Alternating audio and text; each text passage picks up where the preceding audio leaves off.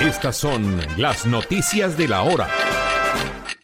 El gobierno anuncia que financiará una parte de los salarios de aquellas empresas cuyas ventas hayan caído un 20% por la crisis del coronavirus.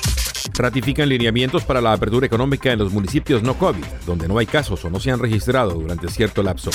Expertos en salud expresan temor a que una segunda oleada de decesos y contagios pueda obligar a los gobiernos a volver a decretar cuarentenas. Y ahora los detalles. El gobierno nacional financiará una parte de los salarios de aquellas empresas cuyas ventas hayan caído un 20% debido a la pandemia, como parte de la nueva emergencia económica decretada por el presidente Iván Duque, que incluye medidas para proteger las nóminas de las micro, pequeñas, medianas y grandes empresas. Se trata de subsidiar el equivalente al 40% de un salario mínimo a todos los trabajadores de las empresas del país que hayan tenido una disminución de mínimo una quinta parte de su facturación.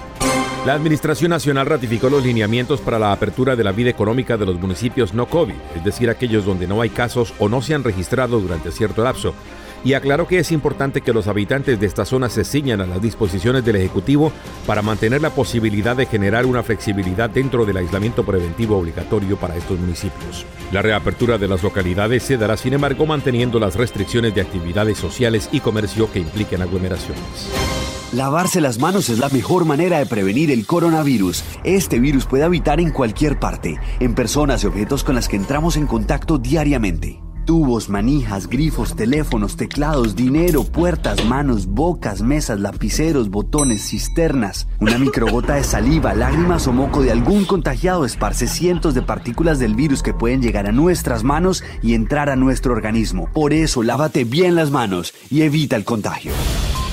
China declaró que el riesgo por coronavirus en ese país es ahora bajo y varias naciones seguían avanzando en la suavización de su confinamiento por la pandemia, aunque expertos en salud expresaron su creciente temor a que una segunda oleada de decesos y contagios pueda obligar a los gobiernos a volver a decretar cuarentenas.